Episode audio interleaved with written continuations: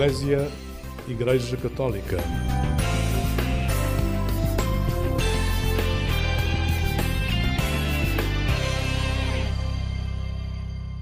Olá, muito bom dia, bem-vindo a esta emissão do programa Eclésia da Igreja Católica, aqui na Antena 1 da Rádio Pública. Hoje vamos levá-lo numa viagem aos preparativos da Jornada Mundial da Juventude e, sobretudo, aquilo que são os dias nas dioceses, o momento que antecede o encontro mundial na capital portuguesa e que se espalha de norte a sul do país. Fique connosco, vai valer a pena. Convido agora a ouvir o Padre Borga, o conhecido Padre Borga, com o tema que criou para a JMJ 2023, exatamente JMJ.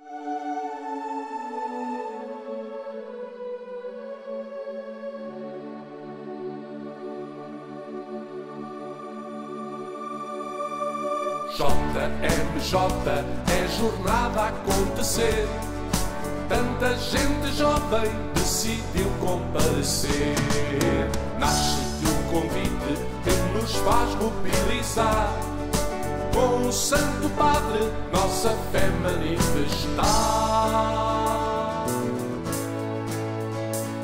Jornada, lembra, jorna uma atividade para ganhar. Outro J é de jovem, o M todo mundo a convocar. É a esperança em alegria, a coragem que procuras. Se Jesus é luz e guia, tu não andes às escuras. Descobre o seu amor, o convite é para valer rumo ao mundo novo, vem conosco conviver. JMJ é jornada a acontecer. Tanta gente jovem decidiu comparecer. Nasce-te o convite que nos faz mobilizar. Com o Santo Padre, nossa fé manifestar. Jornada, lembra, joga, uma atividade para ganhar. Outro J é de jovem, o M todo mundo a convocar. É a esperança e alegria, a coragem que procuras. Se Jesus é luz e guia, tu não andes às escuras descobre o seu amor. O convite é para valer. Rumo ao mundo novo, vem conosco conviver. Agora já sabes, não te deixes distrair. Divinamente há razões para sorrir.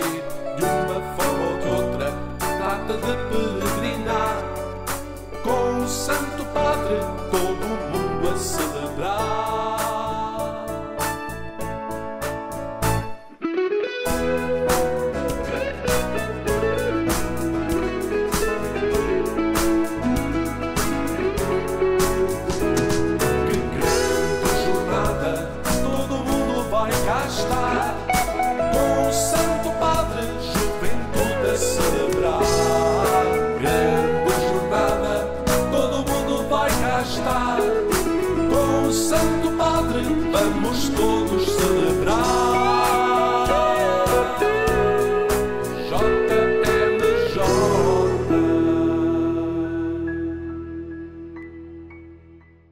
JMJ, o tema que o Padre Borga compôs para o grande encontro mundial que vai decorrer em Lisboa.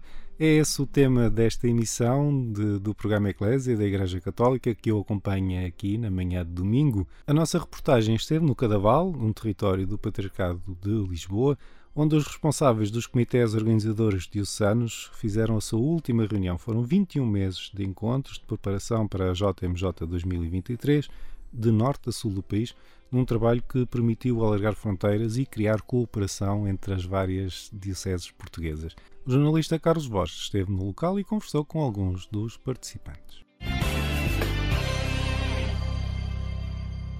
O meu nome é Lara Saavedra, sou religiosa de Maria Imaculada e no qual estou responsável por esta relação com todas as congregações, movimentos, escolas católicas e universidades. Que importância é que teve este, este caminho conjunto, que até, portanto, já, já disseram que, que a JMJ ajudou que fosse feito com esta regularidade que, que, não, que não havia e que neste caso até é uma pena acabar, não continuarem a caminhar desta forma. Que importância é que teve?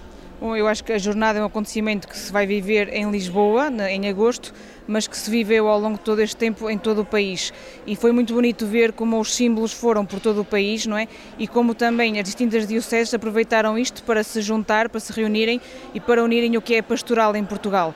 Para juntos pensarem uh, isto que é a Igreja em Portugal e para juntos traçarem caminhos também de presente e de futuro. Creio que é importante por se conhecerem, por interagirem e por ser cada um, não na sua paróquia com a sua paróquia, mas este sentido de uma igreja que é local, mas que é universal e que tende sempre a alargar fronteiras, a passar para além do que é o meu território. Esta última reunião antes da jornada é uma até que juntam todos, movimentos, congregações, dioceses. Eh, como é que foi feito esse caminho com os movimentos e congregações e que importância é que tem? juntarem-se todos para esta última reunião.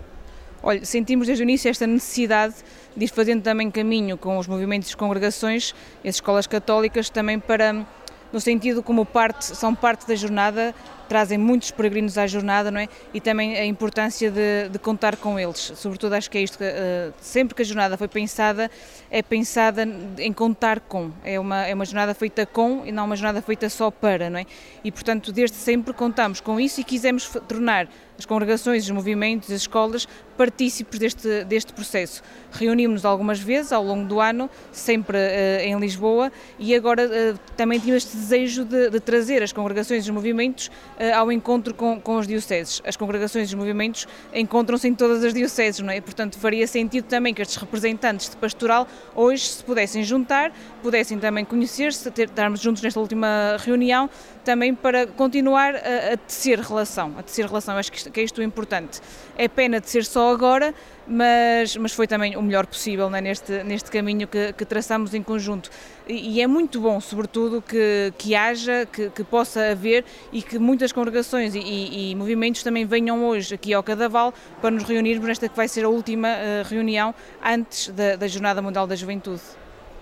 Que dificuldades é que houve nesse caminho conjunto, por exemplo, neste caso, dos movimentos, congregações, escolas católicas, uh, tendo em conta que são mais do que as dioceses, do que os CODES. Uh, depois, para além de terem os caminhos próprios, não é? De terem grupos próprios, movimentos, movimentos próprios também de jovens. Uh, também era pedida a colaboração, por exemplo, para a própria realização da jornada e que eles não tivessem a fazer então um caminho só deles, com os deles, e que depois chegassem àquela semana e juntassem-se, não é? Eh, eu não posso dizer que houve dificuldades, como muito houve desafios, mas o que sempre sentimos da parte das congregações e movimentos de escolas foi uma grande colaboração. Eh, ao longo de todo o processo lançámos vários apelos, várias task forces que chamamos, não é? E as, o Caminho 23 sempre deu a cara por essas uh, task forces e, portanto, nisso as congregações, os movimentos e as escolas sempre se irão ao nosso encontro. Estamos a falar de famílias de acolhimento, estamos a falar de colaboração pontual em empréstimo de, de espaços, de transportes, uh, estamos a falar em, em, eventos onde as congregações chegaram à frente, mesmo na própria colaboração também económica, não é? E, portanto, acho que isso é, é muito importante. Os desafios são sempre esses, são os desafios também que, que, que, se põe à Igreja. É, é um desafio de escuta, de, de, escutar e poder conhecer cada realidade para tentar uh, unir, não é? No fundo é sempre isso, tudo, muito mais é aquilo que nos une a todos do que aquilo que nos separa. Portanto, temos de escutar, ser conscientes que aquilo que nos une, esses são os nossos pontos fortes, caminhar por aí. Uh, tivemos sempre muita colaboração, muita receptividade e muita paciência por parte destes movimentos e congregações, também na espera das nossas respostas. Última pergunta, neste caso de, hum, relacionada com, com, a sua congregação, é, como é que ela também vai participar eh, na jornada, como é que é o vosso movimento juvenil, eh, seja a nível nacional, seja internacional?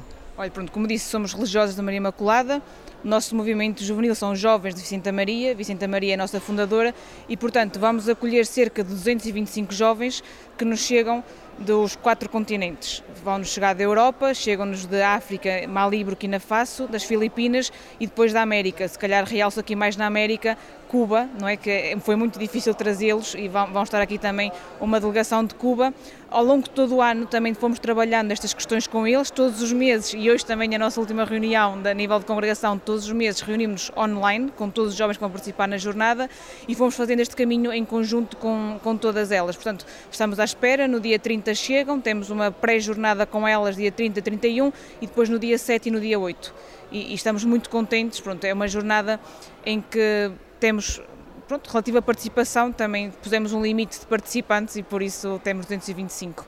Eh, estamos, estamos contentes, vão também vir irmãs, participaremos também na, na Feira Vocacional, com um stand congregacional e também candidatamos ao Festival da Juventude com o filme da nossa fundadora, La Sirvienta, que foi escolhido e portanto convido todos a verem também esse filme. Ao longo dos últimos 21 meses, em cada etapa da peregrinação dos símbolos da JMJ pelas dioceses portuguesas, aconteceu uma reunião dos comitês organizadores diocesanos num caminho conjunto para Lisboa. Sara Monteiro, Code Vila Real e sou da parte da comunicação e neste momento também estou a ajudar uh, a pivô das famílias de acolhimento. Que importância é que tem isto tudo, este caminho que vocês foram fazendo ao longo deste tempo? Para além de, de, vermos também as dificuldades que toda a gente está a passar ou que passou, também um encontro daquilo que, que, estamos a ter de prazeroso na preparação tanto da jornada como nos dias nas dioceses. Neste momento, a Diocese Vila Real, portanto, e todas as dioceses têm este papel mais importante dos dias nas dioceses. E também vermos aqui pontos fulcrais que uma diocese vai percebendo que, que é mais difícil ou que é necessário fazer isto ou aquilo. E nós também termos aqui esta vertente de, de perante as dificuldades dos outros, também percebermos as nossas dificuldades, o que é que nós podemos fazer também eh, na diocese para nos ajudar. E para além disso, também o conhecer o outro, conhecer a realidade de outras dioceses, o estarmos em contacto com um bocadinho de todo o país, que também enriquece para além de toda a jornada de conhecer este mundo inteiro de jovens, mas para além disso, conhecer também as dioceses do nosso Portugal. Que dificuldades é que foram sendo encontradas?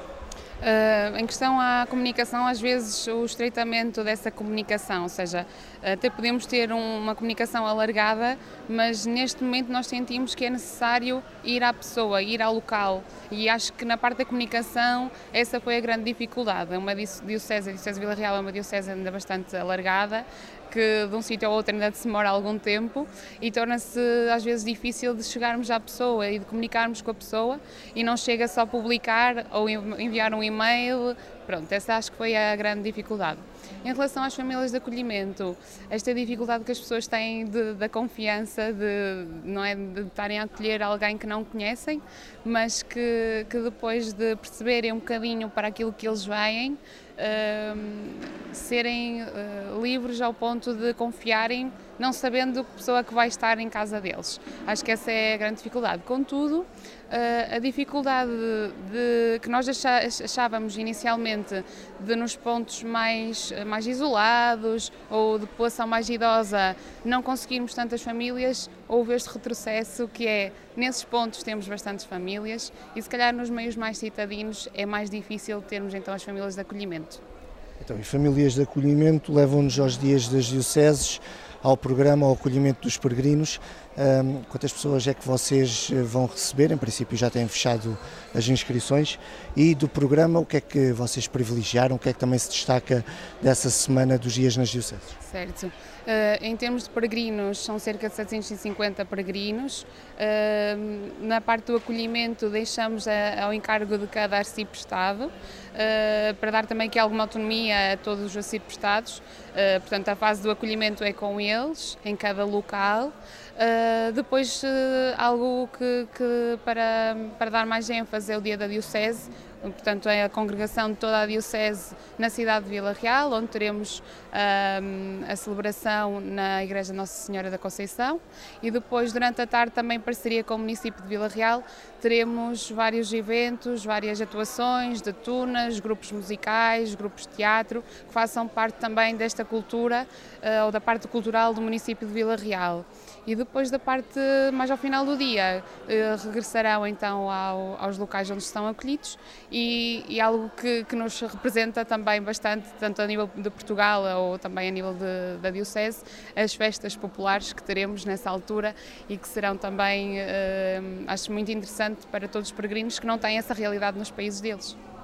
E depois, a despedida, a missa de envio, por exemplo, vocês têm, é nas é em cada arciprestado? Sim, em cada arciprestado. Depois temos a parte de domingo, que é o último dia em que eles estarão, ou a maior parte do grupo, dos grupos estará no domingo, e aí já é algo reservado para a família, mas que dentro do arciprestado ou da paróquia haverá também essa celebração do envio e essa celebração uh, da despedida dos peregrinos que passaram aqueles dias com a população. Esse dia da Diocese que vão se juntar todos é qual? É sexta-feira, sexta dia 29, Uh, não, desculpe, dia 28. dia 28, sexta-feira, em que há a congregação de toda a Diocese uh, de Vila Real, na cidade de Vila Real.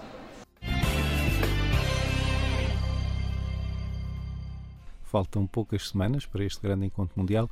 Ele é precedido em 17 dioceses portugueses por aquilo por um encontro com peregrinos estrangeiros e nacionais chamados Dias nas Dioceses, uma espécie de pré-jornada. A esse respeito, conversámos com a irmã Conceição Borges, que é responsável do Comitê Organizador Diocesano de Bragança Miranda. Que importância é que tem este caminho que vocês foram construindo todos juntos para partilhar eh, alegrias, tristezas, desafios, tudo e mais alguma coisa? É mesmo, essa é, é essa a importância, é caminhar juntos e, e a partilha. O facto de, de sentirmos que não estamos sós, partilharmos as dificuldades, otimizarmos até os recursos ou as ideias ou as boas práticas de cada uma das dioceses. As dificuldades são praticamente as mesmas. De qualquer forma, isso reforça e, e transforma um pouco o nosso caminho para, para a positividade e para, para a esperança. E neste caso, dias nas dioceses, portanto, a semana anterior à jornada, que é que destaca do vosso programa? Pontos fortes, por exemplo, para não estar a dizer mesmo tudo? Uh, quantos peregrinos é que vão receber? Como é que está esse acolhimento? Nós vamos receber cerca de 700 peregrinos uh, e que estão uh, em alguns espaços da nossa diocese. O maior grupo estará na cidade de Bragança e nas aldeias vizinhas que pertencem a esse conselho. Podemos destacar, sobretudo, uma, uma pastoral de proximidade no combate ao isolamento e à solidão nessas comunidades, também nas GPSS, mas sobretudo juntamente com as aldeias uh, que, que, estão, uh, neste caso, no Conselho de Bragança, mas também vão estar em Vila Flor e em Vimioso e Mirandela. E também, sobretudo, o reunir todos os jovens da Diocese que vão a Lisboa com os jovens que acolhemos numa grande celebração que vai acontecer no dia 30, às 10h30, na Catedral de Bragança pontos, depois cada um vive nas vigararias, arciprestados, é, o programa é um bocadinho esse?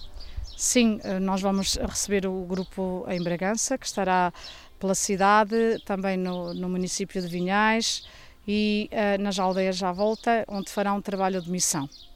Também nas GPSS de Bragança e na, na, no espaço também do município de Vinhais.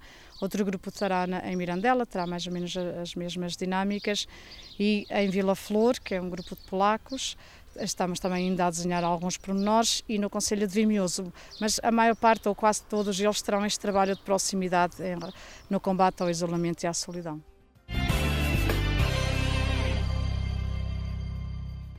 O jornalista Carlos Borges conversou ainda com o padre André Batista, responsável do Comitê Organizador Diocesano de Leiria Fátima. Está-se a acabar um caminho realizado ao longo de 21 meses, portanto, pelas 21 dioceses, ao mesmo tempo que os símbolos peregrinavam.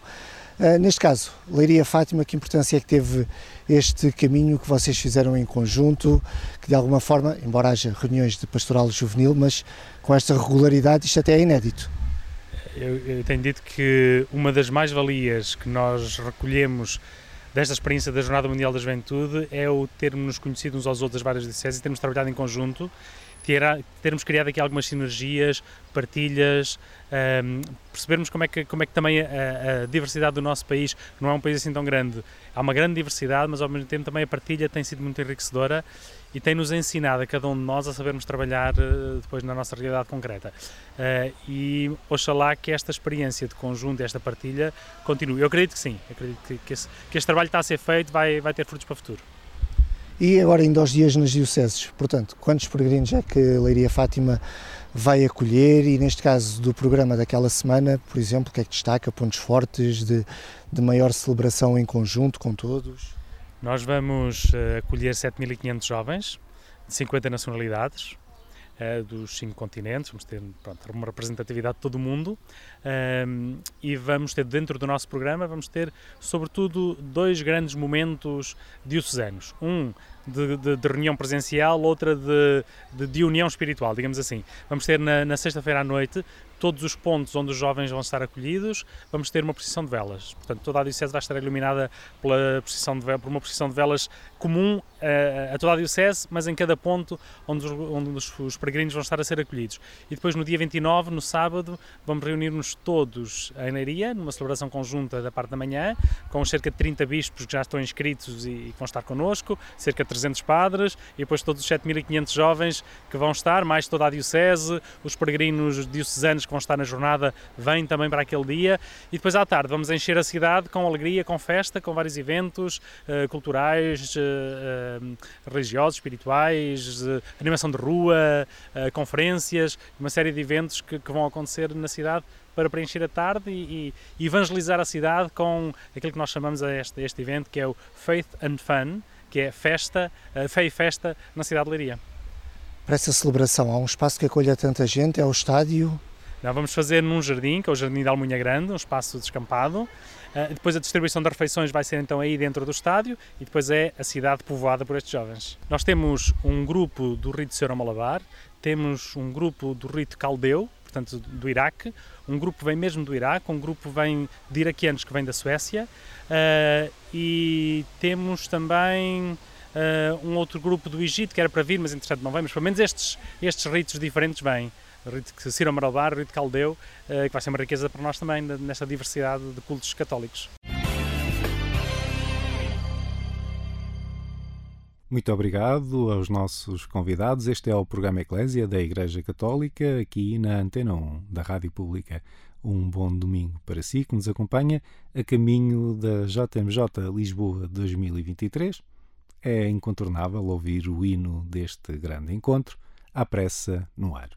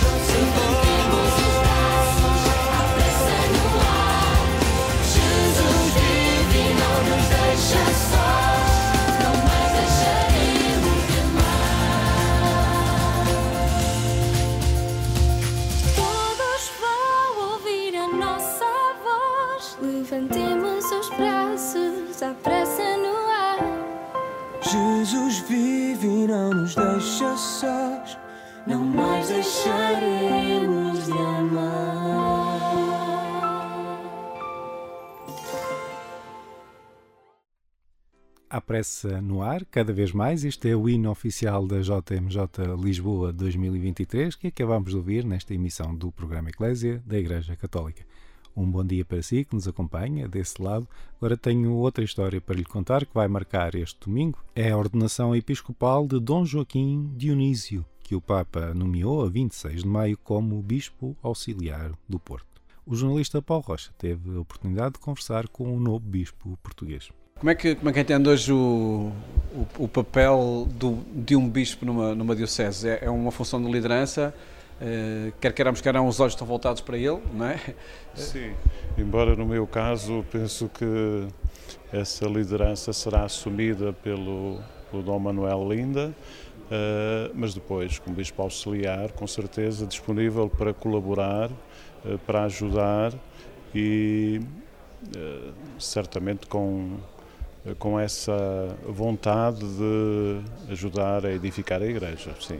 Mas é uma missão uh, difícil, exigente e espero poder corresponder. E é uma missão que se reveste nos dias de hoje com particular, eh, enfim, com enquadramento diferente, no sentido de eh, a Igreja é chamada à corresponsabilidade, à sinodalidade, aí a função do Bispo também é diferente. Sim, o Bispo aparece mais como um animador, um congregador, e alguém que está, eh, que ajuda, que aponta caminho e, sobretudo, que cria espaço para que muitos mais possam ser igreja, viver a igreja, crescer a igreja, entrar na igreja e, portanto, neste caso, o, o, o bispo é alguém que está ali para colaborar. Sim.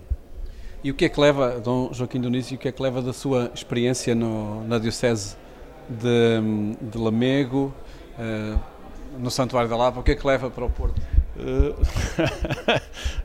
levo as minhas raízes, uh, valores, princípios que, que bebi no, no berço e, e sobretudo, esta grande vontade de abarcar um, um novo desafio, sabendo que o Porto é uma realidade eh, que está muito distante da, daquela que, onde eu tenho vivido, Lamego, uh, mas pronto, levo aquilo que, que, sou, aquilo que aprendi, mas ainda com muito espaço para crescer e para aprender.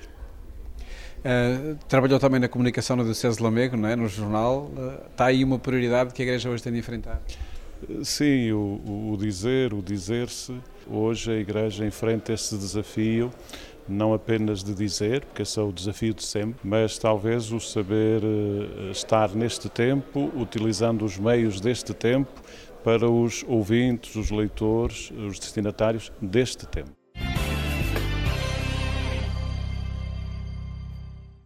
Muito obrigado a Dom Joaquim Dionísio. Ele vai ser ordenado hoje bispo em Lamego, a sua diocese de origem, para depois dar cumprimento à missão que o Papa lhe confiou a 26 de maio, quando o nomeou auxiliar da diocese do Porto. Chega assim ao fim esta emissão do programa Eclésia da Igreja Católica. Eu sou Otávio Carmo, jornalista. É sempre um gosto estar deste lado. A nossa emissão volta à sua companhia aqui na Antena 1 da Rádio Pública, como habitualmente, na madrugada de quarta para quinta-feira, pouco depois da meia-noite. Até lá, despeço-me com votos de um santo domingo e uma vida feliz.